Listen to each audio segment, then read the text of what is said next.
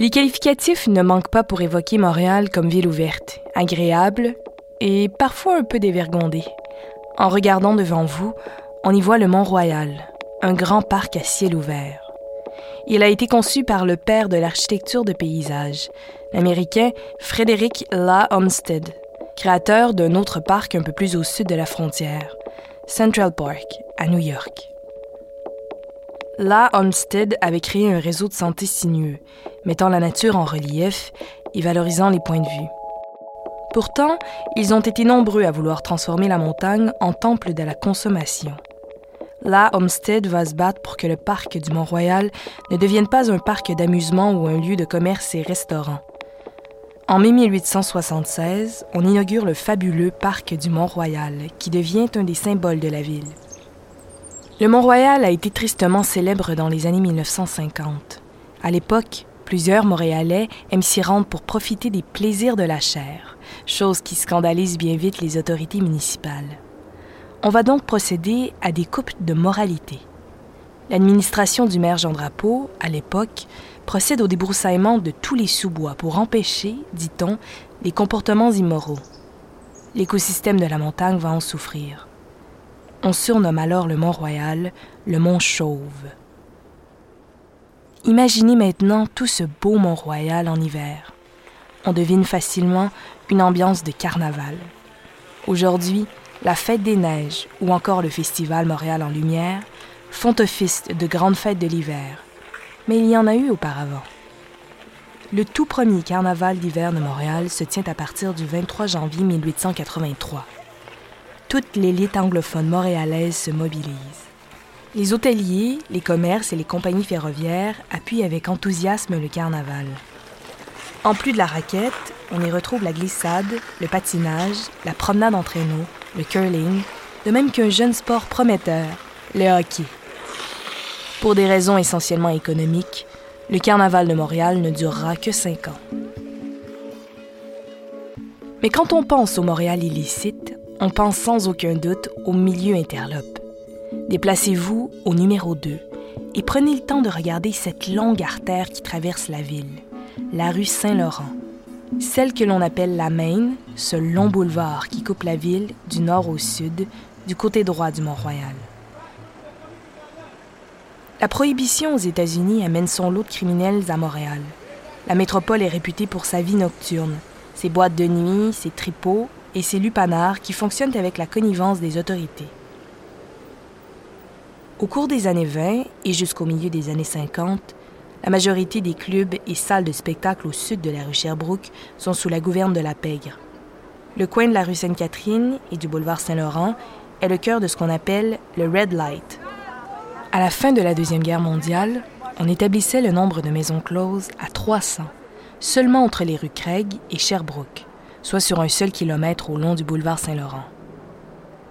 C'est à cette époque que se déroule ce qu'on appelle le vol du siècle. Le 1er avril 1924, une bande de malfaiteurs attaque une voiture de la Banque de Schlaga en plein après-midi dans le tunnel Ontario sous la voie du Canadien Pacifique. Le montant du forfait est impressionnant. 140 000 dollars, l'équivalent de 2 millions en argent d'aujourd'hui. Une fusillade s'ensuit à la suite du vol. Un employé de la banque et un criminel de la bande perdent tous deux la vie. L'événement tient la ville en haleine toute la journée avant que le groupe soit arrêté dans une maison de la rue Coursol. Une partie de l'argent est retrouvée sur les accusés et leurs épouses qui s'apprêtaient à prendre la fuite vers New York. Le reste du butin sera découvert quelques jours plus tard. En 1946, on nomme Pacifique Plante responsable de l'escouade des mœurs. Allié à un avocat, M. Jean Drapeau, devenu maire de Montréal par la suite, M. Plante tente de mettre un terme à l'expansion du crime organisé, mais en vain plusieurs bâtiments seront rasés pour faire place à des complexes de logements sociaux répondant aux normes plus modernes. Les habitations Jeanne Mance, par exemple, sont inaugurées en 1959. Une page se tourne sur Montréal, celle du Red Light.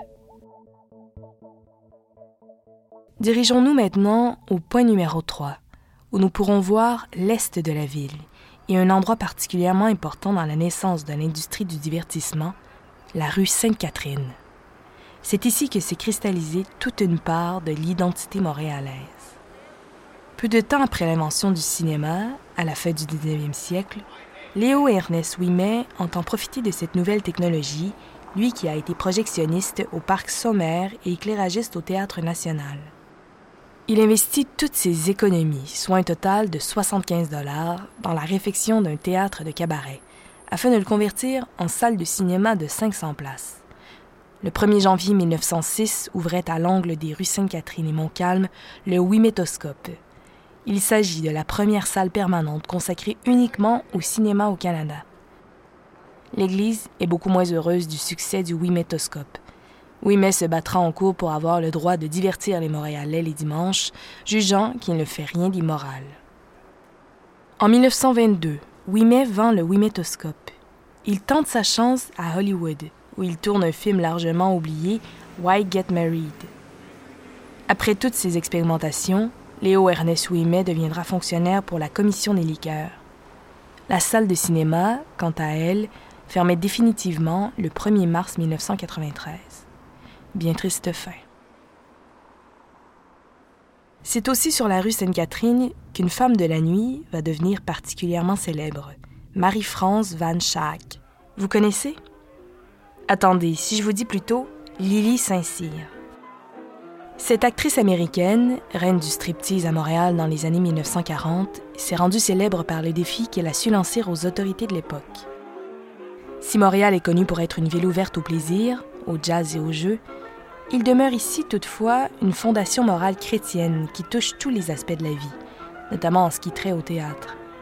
On essaie alors, par un règlement, d'empêcher les striptease, summum du laisser-aller et du dévergondage. Il devient interdit pour les artistes de sortir de scène moins vêtus qu'à leur arrivée. Sans trop faire de cas de la chose, Saint-Cyr décide alors de faire un striptease inversé. Elle arrive complètement nue devant le public et prend son temps pour s'habiller progressivement. Coquin subterfuge qui permit à l'effeuilleuse de contourner les règles. Ça ne l'empêcha pas cependant d'être arrêtée pour comportement immoral, obscène ou indécent. Charges qui tombèrent ensuite. Lily Saint-Cyr put ainsi continuer de se produire au théâtre Gailletti, coin Saint-Urbain et Sainte-Catherine, qui est aujourd'hui devenu le théâtre du Nouveau Monde.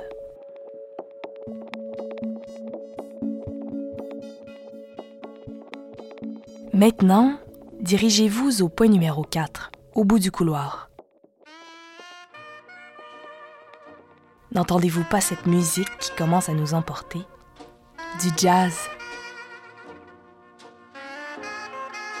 On ne peut s'empêcher de penser au Festival international de jazz de Montréal, créé en 1980 et qui a vu défiler certains des plus grands artistes. Miles Davis, Ella Fitzgerald, Didi Gillespie, Antonio Carlos Jobim, mais aussi des grands jazzmen canadiens comme Oscar Peterson ou encore Oliver Jones.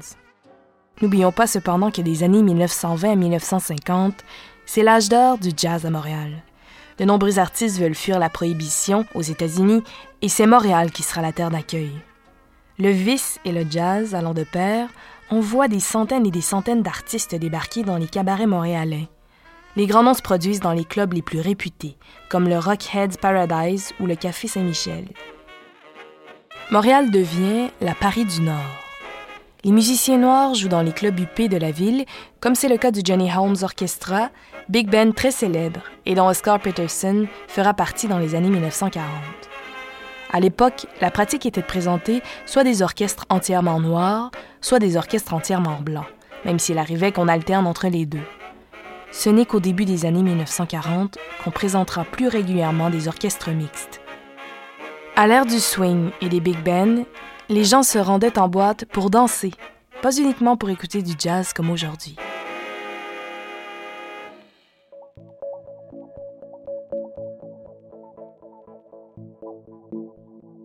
Déplacez-vous maintenant de quelques pas vers le point numéro 5. Nous serons plus à même de voir le quartier dit de la Petite Bourgogne, le quartier derrière la tour de la Bourse, passé l'autoroute Ville-Marie. De nombreux artistes viendront s'installer dans ce quartier de Montréal, où résidait déjà une importante communauté noire. Avec la présence de la gare Windsor et de la gare Bonaventure non loin, de nombreuses personnes y trouveront du travail comme porteurs. Le quartier de la Petite Bourgogne devient le cœur de la créativité musicale avec ses clubs privés et ses bars clandestins. C'est dans ce quartier que sont nés Oscar Peterson, Maynard Ferguson et Oliver Jones. Oliver Jones a d'ailleurs composé une pièce intitulée Lights of Burgundy en l'honneur du quartier et Oscar Peterson, Place Saint-Henri, du nom d'un autre quartier à proximité. L'âge d'or du jazz montréalais culminera durant la décennie 1945-1955. L'arrivée du rock comme musique populaire et favorite des jeunes porte cependant un coup fatal à l'industrie du jazz montréalais à la fin des années 60. Dirigez-vous vers le point numéro 6, où on retrouve, aux berges du fleuve vers votre droite, la ville de Verdun, qui tranche avec cette idée de Montréal ville ouverte.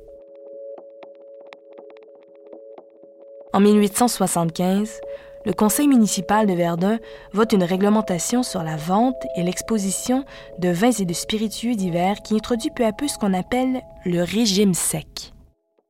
En 1965, l'élu de la ville de Verdun, Roger Séguin, milite pour l'abolition de la loi interdisant la vente d'alcool dans sa municipalité.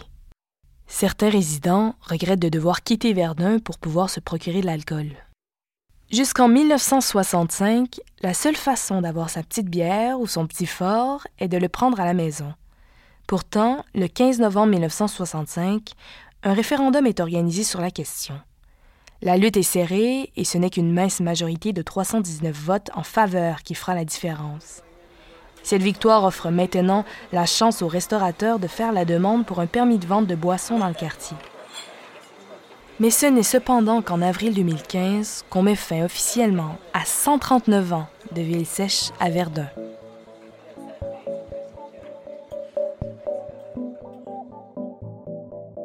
En vous dirigeant vers le point numéro 7, observez toute la partie ouest de la ville à votre gauche. On y retrouve la ville de Westmount, qui tranche avec la notion de vice. On voulait une ville d'où seraient exclues les classes laborieuses en s'isolant de la ville-centre. C'est le concept adapté de la Garden City, à l'anglaise, soit le vieux rêve d'une ville à la campagne. Les espaces verts devaient tenir une place importante dans l'aménagement urbain.